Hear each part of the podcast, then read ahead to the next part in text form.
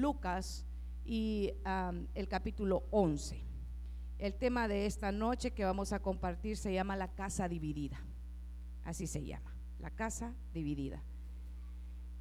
Y vamos a partir juntos en eh, el Evangelio de Lucas y vamos a leer, no le voy a leer todos los versos, vamos a ir parando para poder ir sobre la marcha de lo que el Señor nos ha permitido esta noche venir a compartir. Y en el capítulo 11, del verso 14 al 23, encontramos lo que el Señor nos está enseñando, una casa dividida contra sí misma. Y vamos a, a leer, estaba Jesús echando fuera un demonio que era mudo. Y aconteció que saliendo el demonio, el mudo habló y la gente se maravilló. Pero algunos de ellos decían, por Bersebú, príncipe de los demonios, echa fuera los demonios. Otros, para tentarle, le pedían señal del cielo. Mas él, conociendo los pensamientos de ellos, les dijo, todo reino dividido contra sí mismo es asolado y una casa dividida contra sí misma cae. Y si también Satanás está dividido contra sí mismo, ¿cómo permanecerá su reino? Ya que decís que por Bersebú echo fuera los demonios, pues si yo echo fuera los demonios por Bersebú, vuestros hijos, ¿por quién los echan? Por tanto, ellos serán vuestros jueces. Mas si por el dedo de Dios hecho yo fuera los demonios, ciertamente el reino de Dios ha llegado a ustedes. Padre, en el nombre de Jesús oramos para que esta palabra pase, Señor, de nuestro intelecto, de nuestra mente natural y baje a nuestro corazón y sea aplicable, Señor, en todas las acciones en las cuales, Dios mío, vamos a emprender en este momento. Te suplicamos que, así como nos dice, Señor, como nos has enseñado, escrito está, que tu palabra no vuelve a ti vacía, sino que cumple el propósito por el cual tú la has enviado. Desde este momento queremos que nuestro corazón es buena tierra y produzca en este momento al 30, al 60 y al 100 por uno. Todo te lo pedimos en el nombre de Jesús y usted y yo decimos amén y amén. Es maravilloso cuando en el Evangelio encontramos que el Señor está haciendo obras maravillosas en medio del pueblo. En este momento que Lucas nos está describiendo, dice que está echando fuera, hay una, hay una lucha hay una lucha y el Señor está, en una lucha espiritual, porque nuestra lucha no es contra carne y sangre, nuestra lucha es espiritual. Sabemos que eh, el Señor nos está mostrando que hay un enfrentamiento entre las fuerzas de las tinieblas y el reino de los cielos. Y el Señor está en ese momento echando fuera demonios. Hoy en día la iglesia habla muy poco de eso, porque algunos le tienen temor y otros porque han abusado de, estas enseñanzas se han eh, vuelto eh, incrédulos. Pero sí, tenemos una lucha, pero sabemos que el Señor nos ha dado la victoria y que todas nuestras batallas las vamos a emprender y vamos a vencer en el poderoso nombre de Cristo Jesús.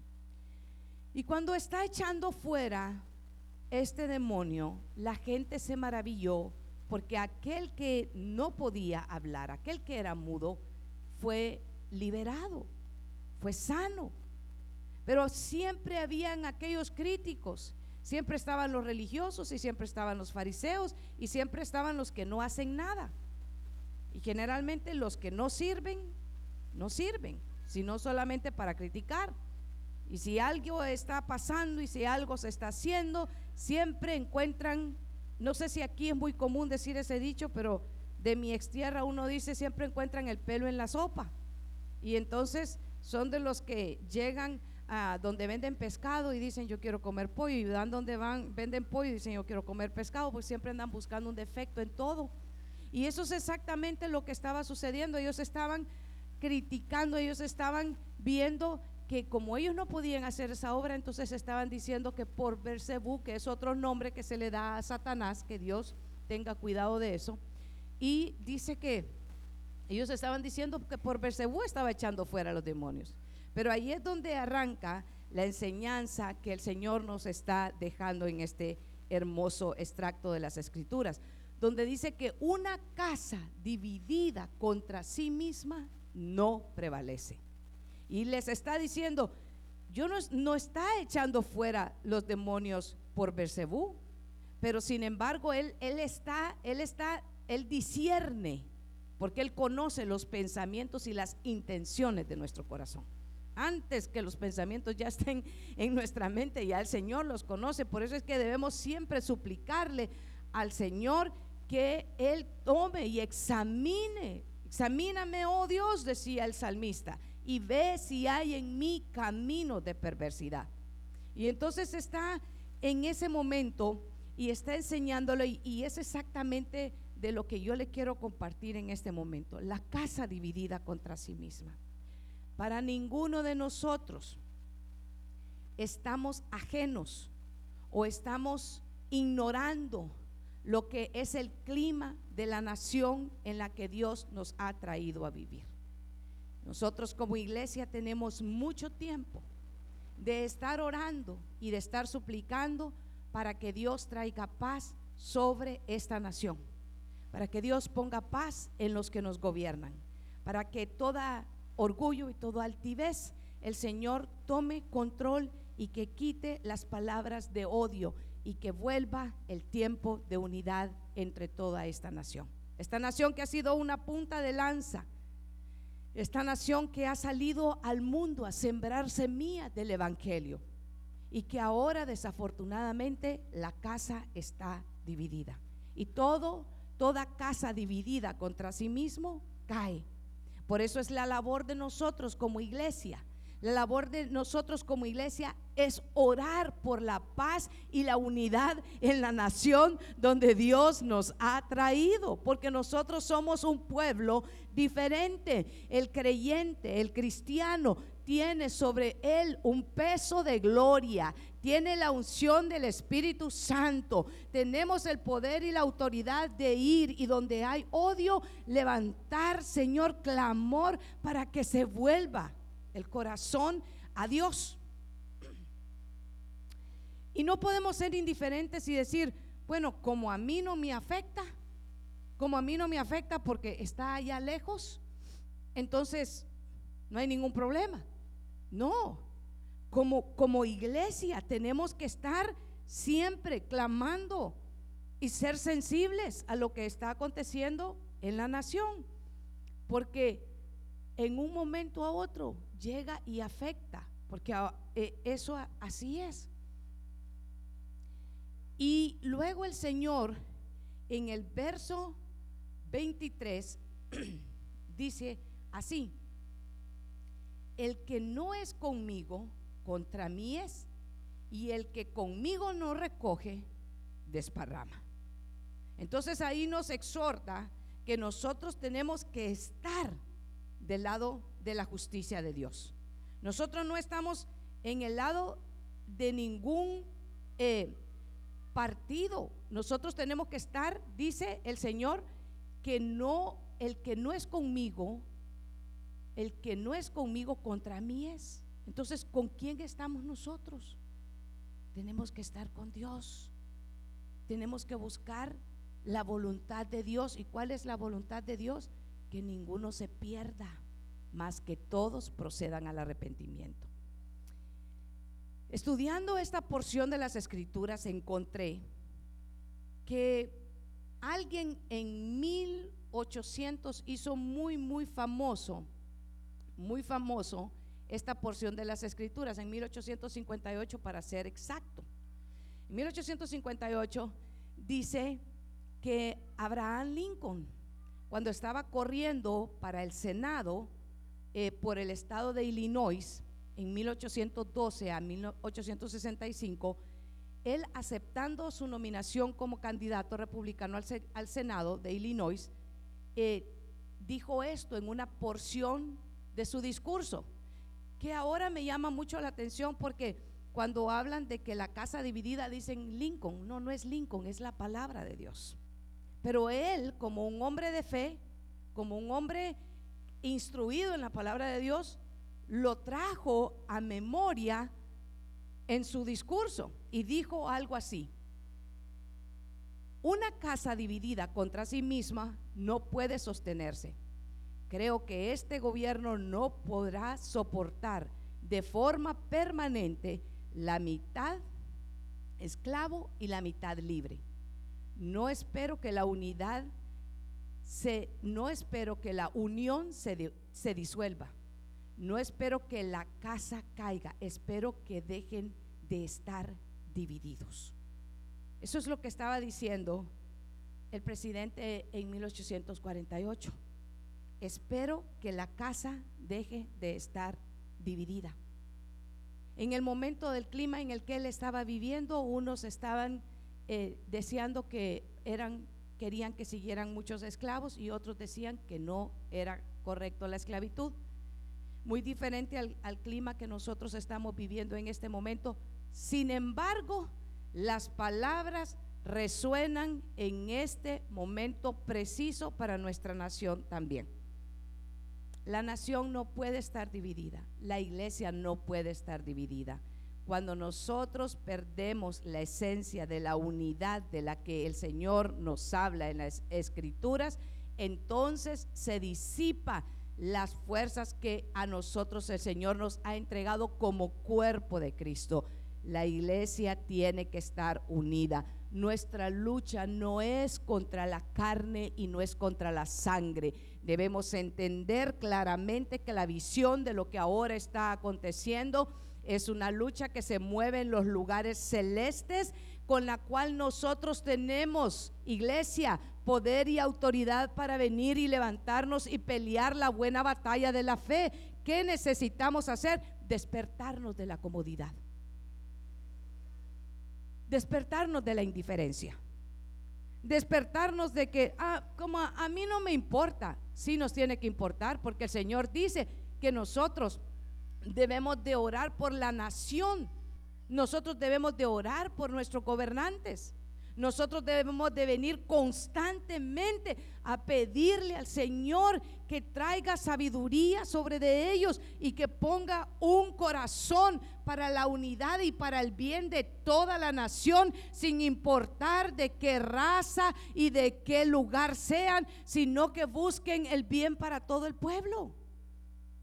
Pero la iglesia muchas veces nos quedamos, ¿sabe qué? Como espectadores como cuando nos ponen en una buena película en el cine, que por cierto, y ahora ya casi no hay cines, pero usted llega, se sienta y no participa en nada porque los que están en la pantalla ya lo hicieron todo. Le cuento, la noticia que tenemos como iglesia es que nosotros, el Señor nos ha dado una tarea. Nosotros hemos sido llamados como el cuerpo de Cristo en ir y predicar las buenas nuevas de salvación. Nosotros somos llamados en ir y disipular. Nosotros somos llamados en ir y bautizar. Nosotros somos llamados en ir y dar palabra cuando hay, ¿sabe qué? Palabras de, de ira y palabras de odio. Nosotros somos llamados a promover la unidad de la fe. Somos los llamados en llevar la gloria de Dios donde nosotros estemos. Somos llamados a ir y dar, ¿sabe qué? En las buenas nuevas de salvación.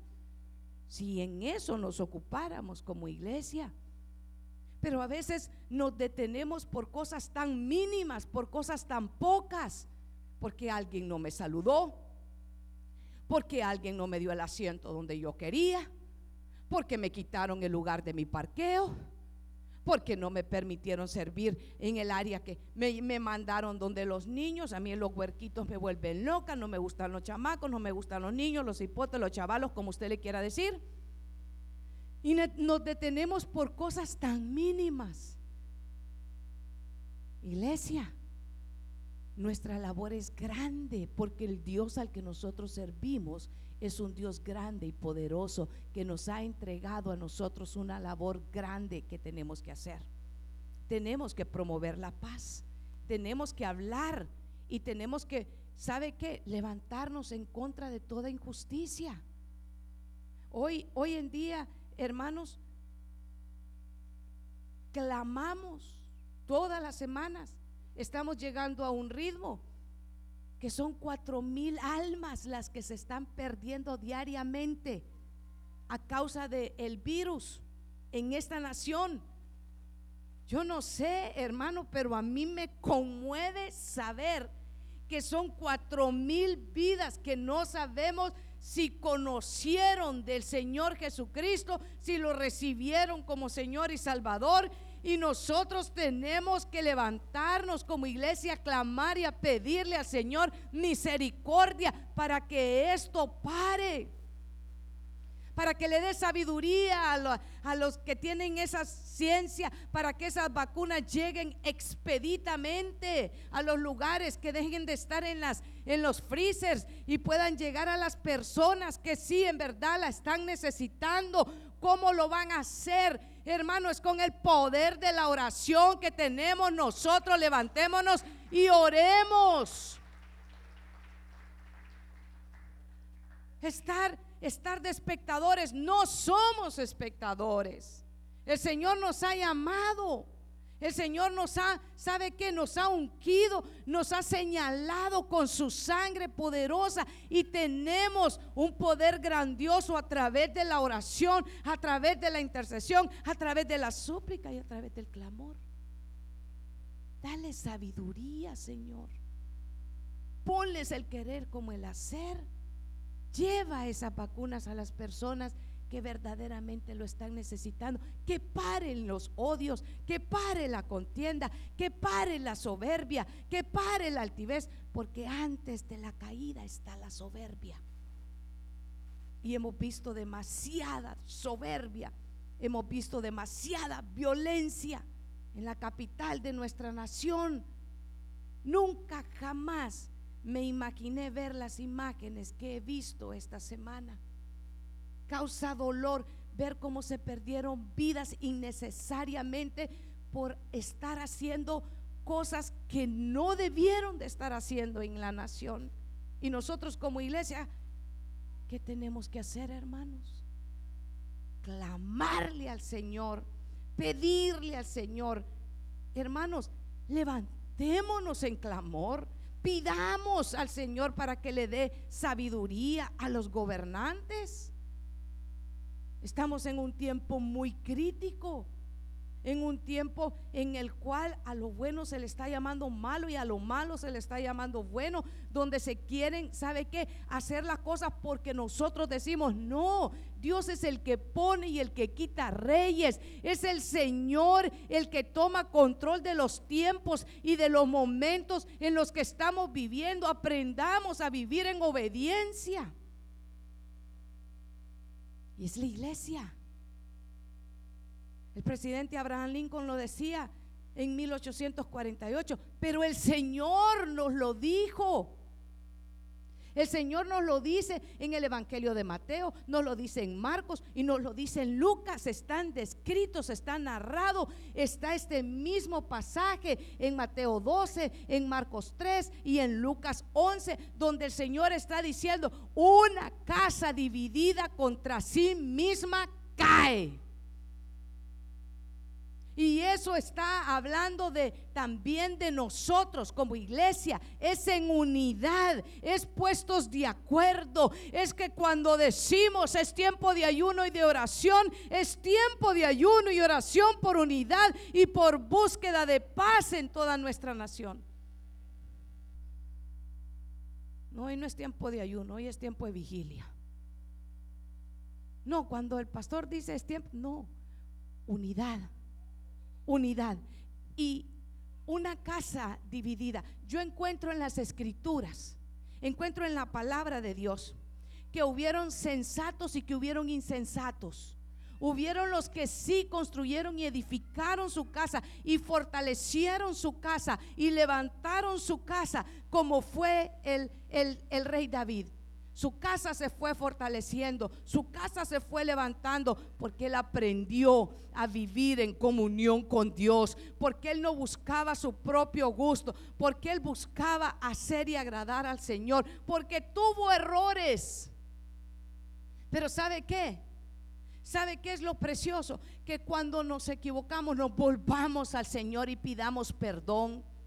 No reconocer nuestros errores hace que se vuelva una persona altiva. La palabra del Señor habla en segundo libro de Samuel en el capítulo 3 del verso 1 al 5. Hubo larga guerra entre la casa de Saúl y la casa de David. Estamos hablando que una casa dividida contra sí mismo cae. Y estoy hablándole de dos casas aquí. Está la casa de Saúl y está la casa de David. La gran diferencia de una casa que se levantó y la gran diferencia de una casa que cayó. ¿Por qué? Por el corazón de cada uno de ellos. ¿Qué dice la palabra del Señor? Que David tenía un corazón conforme al corazón del Señor. Mas sin embargo, Saúl fue el primer rey, el primer rey que tuvo Israel. Un hombre que estaba señalado entre todas las tribus. Él era de la tribu de Benjamín, pero cuando él estaban reunidas las tribus, dice que él sobresalía. Había algo especial en él. Había algo, había una gloria en él fue, fue seleccionado, fue escogido, fue apartado. ¿Para qué? Para que fuera un rey. El, el, profeta Samuel lo unge, él anda buscando, él anda haciendo una tarea muy sencilla. Se han perdido unas, unos animales, unas mulas, se han perdido de la casa de su padre. Y él llega y anda buscando. Y en ese momento Dios había ya hablado con el profeta y le dice, mañana va a venir este joven y cuando venga, lo unques. Pero yo le quiero hablar de, de la diferencia de las dos casas. El Señor en el Evangelio de Lucas, en el capítulo 11, dice que una casa dividida contra sí misma cae. El mensaje esta noche, el mensaje esta noche es que nosotros tenemos que tener una casa de unidad para que se sostenga en medio de los vientos en los cuales estamos viviendo. Los, los momentos que vive la nación son momentos de convulsión. Y la iglesia no está solamente para que prenda las noticias y para que sea un tema de charla o de conversación cuando estamos tomando el café. Es nosotros, porque nosotros somos el cuerpo de Cristo. ¿Y qué estamos haciendo? Levantando, uniendo, edificando. Saúl dice que habla de las dos casas y la casa de David, pero David se iba fortaleciendo y la casa de Saúl se iba debilitando. Y nacieron hijos a David en Hebrón. Su primogénito fue Amón de Ahinomam, Jerreíta, esa era, esa era la esposa. Segundo, Keliab de Abigail, la mujer de Nabal, de Carmel. Y el tercero, Absalón, hijo de Maca hijo de Tamai, rey de Jesús. El cuarto, Adonías. El quinto, Zafatías. Y el sexto, Idriam de Egla, mujer de David. Estos le nacieron en Hebrón. Habla, habla de los hijos de David, pero habla de dos casas. Y, yo estaba meditando qué importante, qué importante que ahí nos señala y nos dice que una casa se, se iba fortaleciendo y la otra se iba debilitando. ¿Por qué se debilitó la casa de Saúl? Sencillo, porque él nunca aprendió a vivir y a tener comunión con Dios. Siempre estaba dependiendo que otro lo hiciera por él, que otro buscara por él, que otro intercediera por él, que Samuel lo hiciera, pero no él. Y cuando Samuel le da las instrucciones, él por temor al que iban a decir, levantó e hizo un holocausto que no le correspondía hacer. ¿Por qué? Porque siempre estaba pensando, ¿qué van a decir de mí? ¿Qué van a pensar de mí? ¿Sabe? Eso es orgullo, eso es altivez, eso es soberbia. Esas son unas de las razones por las que la casa de, de Saúl se fue debilitando. Pero hay otra casa de la que yo le quiero hablar, que es uno de los descendientes de David. La casa de David al final se queda con el reino. Y yo le quiero hablar de lo que sucede en primer libro de Reyes en el capítulo 12 y el verso 1. Primer libro de Reyes capítulo 12, verso 1 al 5. Entonces Roboán fue a Siquem porque todo Israel había ido a Siquem para hacerle rey. Y cuando oyó Jeroboán, hijo de Nabat, que estaba viviendo en Egipto, porque todavía estaba en Egipto, a donde había huido de la presencia de Salomón. Paremos ahí. Este es un nieto de David. Y en ese momento, todo, dice todo, toda la casa de Israel lo va a elegir por rey. Y lo llega a escuchar Jeroboam. Él está viviendo en Egipto porque anda huyendo de, Salomón, que es el papá de este joven que van a elegir como rey. Una casa que su abuelo se la había dejado unida, se la había dejado levantada, un reino que estaba estable. Un, un padre como Salomón que le dejó construido y le dejó un reino de paz. Y viene él y lo hereda. Esta es una tercera generación de una casa que está unida. Pero mire lo que está sucediendo aquí. Mire lo, importante. Lo importante es lo que nos dice Jesús. Una casa dividida contra sí misma cae. Su lucha y mi lucha no es contra nuestros mismos familiares.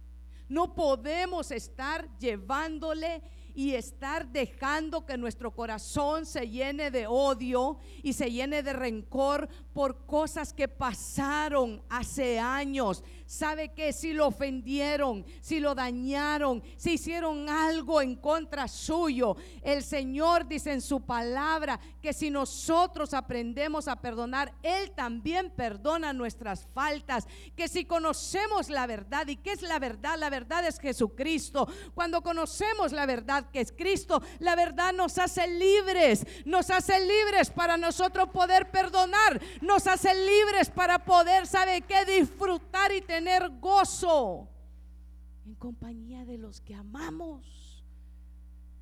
Tenemos que dejar atrás, no traigamos a memoria las cosas pasadas, porque el Señor está haciendo cosas nuevas. Dios nos ha dado a nosotros este año, ¿sabe qué?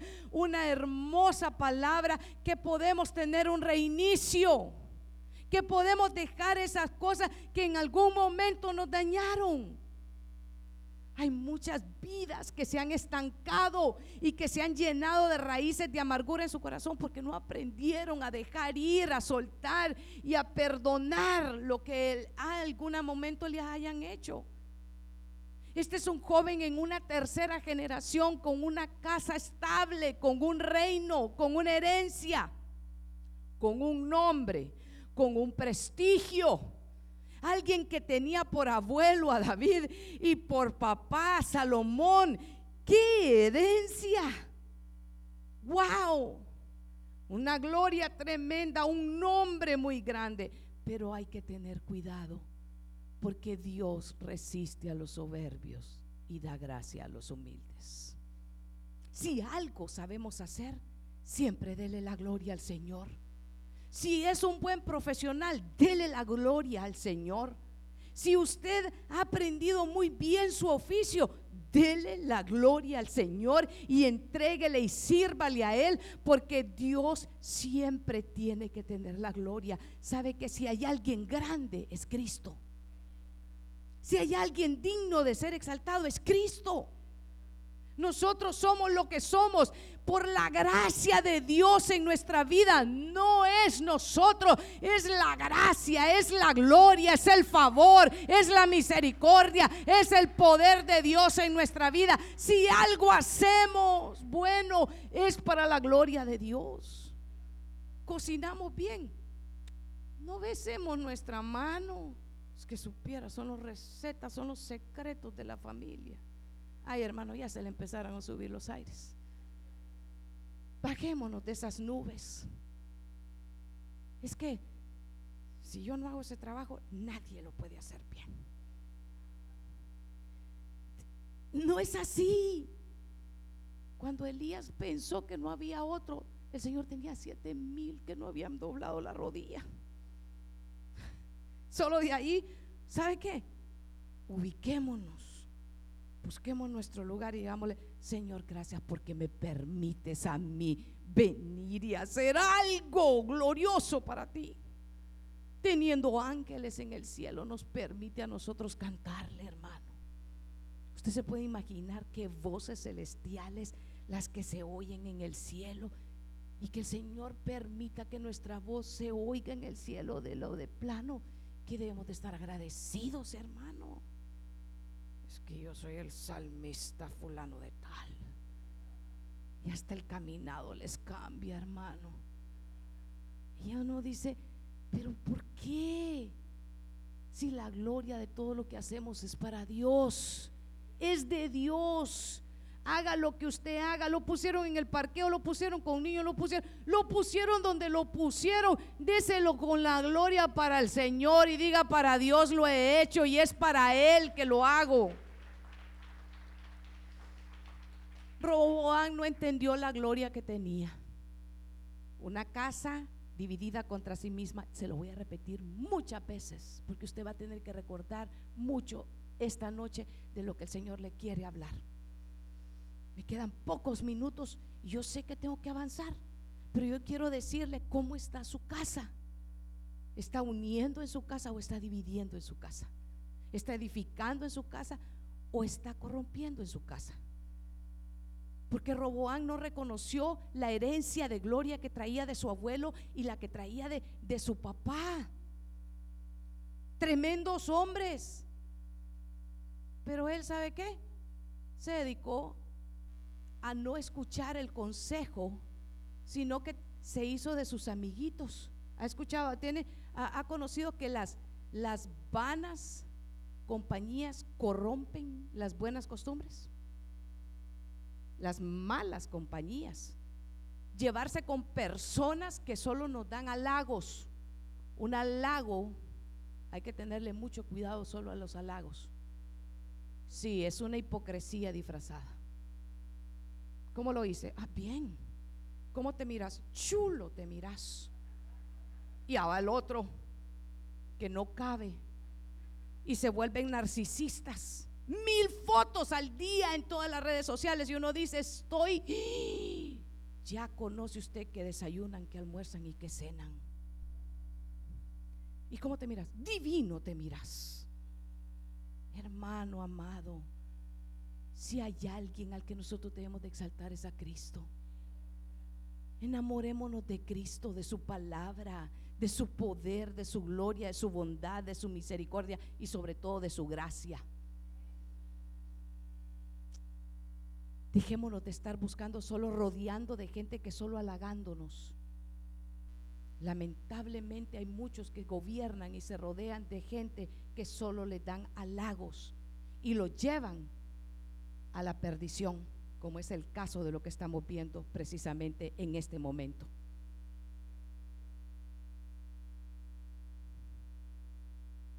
Un gobernante tiene que tener y ha sido puesto en ese lugar para que gobierne para todo el pueblo y que tenga un corazón para todo el pueblo.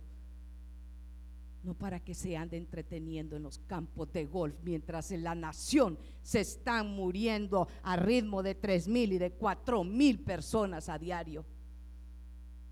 Oramos por sabiduría, oramos por sensatez, oramos por misericordia, oramos para que Dios tome cuidado de lo que ahora mismo estamos viendo.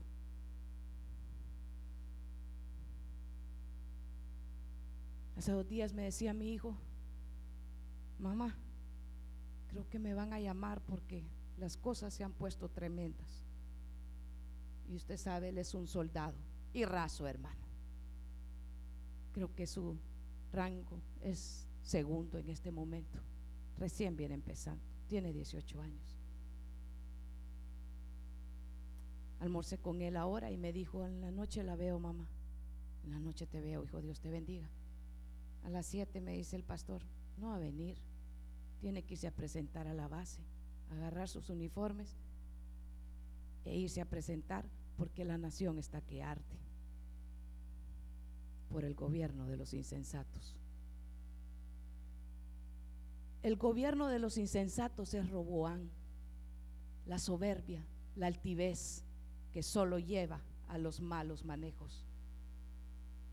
Le dijeron en el versículo 3 del capítulo 12 de Primera de Reyes, enviaron a llamarlo entonces y vino Jeroboán con toda la asamblea de Israel y hablaron con él, con Roboán. Mire, mire que diciéndole, tu padre hizo pesado nuestro yugo, ahora pues aligera la dura servidumbre de tu padre y el pesado yugo que puso sobre nosotros, hablando de impuestos.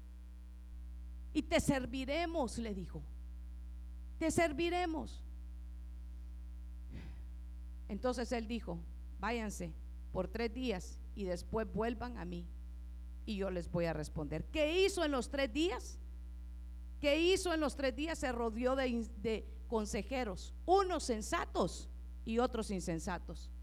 Los primeros sensatos le dijeron, aligérales la carga y unirás, diga unidad, unidad, diga unidad. Y vas a unir la casa de Israel. Y había un grupo de insensatos que le dijeron, no, demuéstrales que si tu papá fue fuerte, tú vas a ser más fuerte. ¿Y a qué le gustó? Porque le dijeron, vas a ser más grande que tu papá. ¿Y qué hizo? Tomó el consejo de los insensatos. ¿Y cuál fue el fin de eso? Que dividió la casa de Israel. Mire lo importante que es rodearnos de gente de santa influencia. A veces nosotros venimos a la iglesia y escuchamos lo que no queremos escuchar. Amén, pastora. Es cierto. Pero ¿sabe qué? Es el consejo divino de Dios para nuestra vida. Y el Evangelio no está para acomodarse a lo que yo quiera escuchar.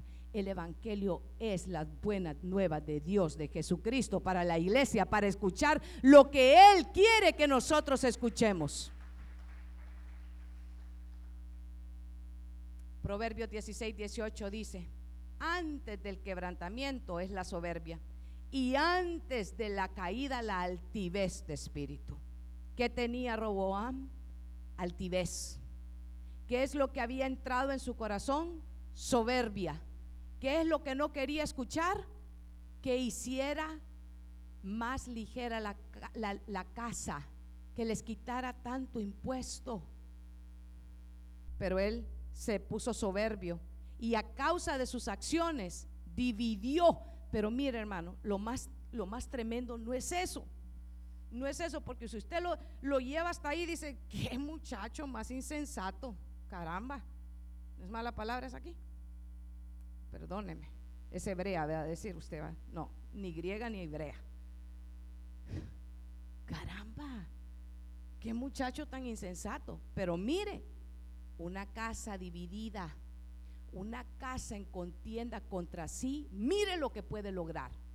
Deje de estar peleando con su esposo y su esposa, con su hermano o su hermana, con su primo o su prima.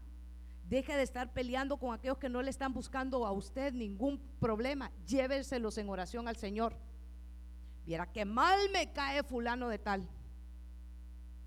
¿Por qué será? ¿Por qué será que le cae mal? no me despío porque tengo que ir. Primer libro de Reyes, capítulo 12 y verso 12. Mire el resultado de la, de, la decisión Entonces vino Jeroboán con todo el pueblo a Roboán al tercer día, como el rey había dicho, diciendo, volveos. Y el rey respondió con dureza, diga con dureza, con dureza. Y les habló conforme al consejo de los jóvenes en el verso 14. Mi padre hizo pesado su yugo, yo lo añadiré a vuestro yugo. Mi padre os castigó con látigos, pero yo los castigaré con escorpiones para que sepan, para que sepan quién soy yo. ¿Para que Sepan. No, hermano, no es así. Que sepan quién es el Dios al que usted y yo servimos. Llevemos la gloria de Cristo. Exaltemos el nombre de Dios. Dejemos de andar en divisiones, en contiendas, en luchas. Y, mire lo que es más tremendo. Baje sus ojitos hasta el verso 25, ahí donde usted está, pero váyase al verso 25 del 25 al 30 usted encuentra el resultado. El que los dividió no los llevó a nada bueno. Ninguno de los dos eran líderes buenos, ni tanto uno ni tanto el otro, porque sabe qué es lo que hizo Jeroboán. A Roboán le dividió, ¿verdad? Le dividió el reino porque se fueron las tribus con él. Pero mire lo que sucede, las diez tribus que él se llevó, miren lo que sucede. Entonces Jeroboán edificó en Siquem, en la región montañosa de Efraín, y habitó ahí, y de ahí salió y edificó Penuel. Y Jeroboán se dijo en su corazón, ahora el reino volverá a la casa de David. Tenía miedo de que las diez tribus volvieran a Reboán. ¿Por qué tenía miedo de eso? Porque ellos subían a adorar a Jerusalén. Entonces se puso a maquinar. ¿Ha conocido gente que maquina en su corazón, así en su mente, en la noche, ni duermen por estar maquinando, pensando que es lo que van a levantarse a hacer mal el siguiente día? ¿Ha conocido usted esa gente? Pastor, ahora con qué unción vino. Sospecho, hermano, que muchos han conocido gente así, que ni pueden dormir por estar pensando qué maldad se van a levantar a hacer el siguiente día. Y este era uno de esos no podía dormir porque él sabía que el pueblo iba y adoraba en Jerusalén. Y él dijo, se van a quedar allá porque allá han llegado a adorar. ¿Dónde tenía que llegar el pueblo de Israel a adorar? A adorar en Jerusalén.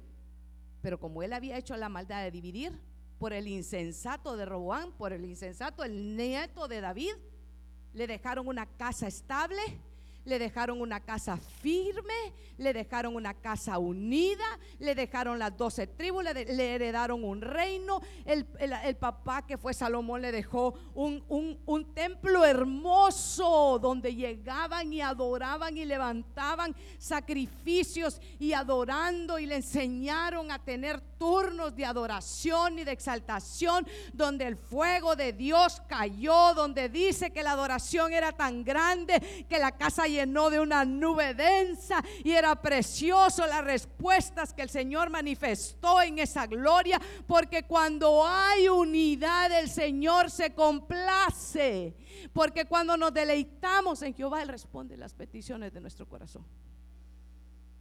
¿Cómo estamos peleando nuestras batallas? dañando, llevando el rencor en nuestro corazón, diciendo, ¿ha conocido gente usted que dice, ya te perdoné? Y a la primera que tienen un desacuerdo, es que me la hiciste y ahora me la pagas. Eso no es perdón. Eso no es perdón. Eso es mentira. Y le cuento algo, dice la palabra del Señor, que los mentirosos no entran al reino de los cielos. Ay, pastora, yo que vengo que me vengan a dar buenas noticias y usted con lo que me sale. Yo tengo que decirle lo que escrito está. Escrito está. Sopórtelo y diga gracias Señor, porque es para mí. Tengo que perdonar y perdonar de corazón. Y cuando uno perdona, no le anda sacando ni a su familia, ni a su hermano, ni a su esposa, ni a su esposa. Perdona y perdone de corazón y tenga un reinicio. Un reinicio. Empezando a hacer cosas nuevas para que el Señor se comporte se, agrade de lo que usted está haciendo. Por gracia usted y yo fuimos perdonados en la cruz del Calvario. Y el Señor dice que por pesados, rojos que hayan sido nuestros pecados como el carmesí, el Señor los vino a hacer como blanca lana. ¿Y cree, usted que el Señor se anda acordando de nuestros pecados? Señor no los, lo borró y lo borró. Y no se acuerda más de nuestros pecados. Porque el que viene a Cristo, nueva criatura es. Las cosas viejas pasaron y aquí el Señor las ha hecho todas nuevas y eso es glorioso. Eso es glorioso.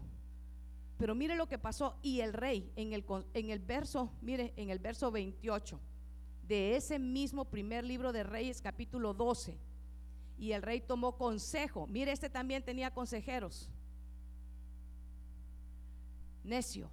Hizo dos becerros de oro y dijo al pueblo, es mucho para ustedes subir a Jerusalén. Los estaba adulando, los estaba adulando. Es mucho para ustedes que vayan a dos cultos en la semana. Suficiente una vez al mes. No, así no dice aquí. Así no dice aquí. Es mucho para ustedes subir a Jerusalén. He aquí sus dioses. Los becerros les dijo que eran los dioses. Oh Israel, los cuales te hicieron subir de la tierra de Egipto. Mentira. Mentira de las tinieblas había sido Dios que lo sacó con mano poderosa de la tierra de Egipto. Ha sido Cristo el que te sacó cuando estabas muerto en delitos y en pecados. Es solamente a Cristo, Él es el único camino, la verdad y la vida. Y nadie viene al Padre si no es a través de Cristo Jesús. Ay, pastora, eso no está tan agradable. Escrito está. 29 puso en Betel y el otro en Dan. Y esto, verso 30, subrayelo, márquelo, diga, esto es lo que hace una casa dividida, el verso 30. Y esto fue motivo de pecado porque el pueblo iba aún hasta Dan a adorar delante de ellos e hizo también casas en los lugares altos e hizo sacerdotes de entre el pueblo que no eran de la tribu de Leví. Trastornó, dividió, engañó, mintió. ¿A causa de qué? A causa de que él había decidido que esa casa no iba a estar unida. Un reino, una casa dividida contra sí mismo cae, cae que caigan los muros del pecado, que caigan los yugos de esclavitud, que caiga la necedad de nuestro corazón, que caiga la soberbia y la altivez, que caigan todos esos sentimientos que no provienen de Cristo, que caiga la ira, que caiga la hechicería, que caiga la mentira, que caiga la gritería, que caigan todas esas cosas que son obras de la carne, que no tienen que estar habitando en nuestros hogares, que caiga eso, pero que se levante en nuestra vida el deseo de unir nuestra casa. Por eso es que el Señor dice que nosotros no debemos de unirnos con yugo desigual. Y, y yo sé que es difícil, pero lo que le quiero decir es que el Señor dice en Lucas 11 que una casa dividida contra sí misma no prevalece. No prevalece. ¿Qué estamos viviendo ahora nosotros? Una tremenda división una tremenda nación que ha sido un, un ejemplo a las naciones que ha quedado en entredicho. ¿Por qué? Por la necedad y la altivez. Cuando Dios dice, este es tu tiempo, este es tu tiempo. Cuando es el momento de reinar, es el momento de reinar. Y cuando es el momento, ¿sabe de qué? De salir, hay que salir y hay que salir con dignidad pero hay que salir bien. Efesios, en el capítulo 4, verso 1 al 3, con esto quiero dejarlo. Este es el apóstol Pablo, apóstol a los gentiles, diciendo lo siguiente. Yo, pues, preso en el Señor, les ruego que andéis como es digno de la vocación a la que fuisteis llamados ¿Cómo es digno, hermanos? Subraye, con humildad, con mansedumbre. ¿Tenemos mansedumbre? Cuando nos responden ásperamente, respondemos con mansedumbre. O cuando nos, responden duramente, somos los primeros que levantamos también la voz. El que tiene oído para oír, oiga. Y el que tiene entendimiento, entienda que esa no es la manera que el Señor quiere que actuemos. Que nos soportemos con paciencia los unos a los otros en amor. ¿Nos soportamos en verdad en paciencia? ¿Nos soportamos, hermanos? Se extendió un poquito más el culto. Ay, este pastor, qué barbaridad. No sabe que a uno le da hambre. Invite al hermano al talento. Ay, es que me caen mal las hermanas que venden ahí, hermano. ¿Nos soportamos en amor? ¿O somos de los que, ay, cuánto amor hace falta aquí? ¿Y nosotros? ¿Qué estamos haciendo? ¿Nos estamos soportando en amor? Solo a mí me mandan a los baños. Yo no sé por qué no mandan a otros. Solo a mí me habla el pastor.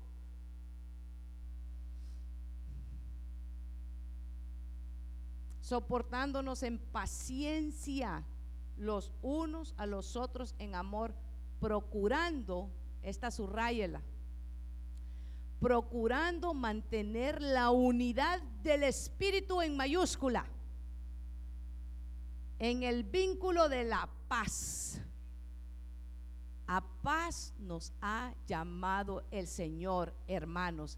Esta nación es llamada a paz. Doblemos nuestras rodillas y oremos para que el Señor traiga paz sobre toda la nación, sobre nuestra casa, en la iglesia. Por eso es que nosotros tenemos que orar por también que Dios ponga paz, hermano, la unción de la cabeza.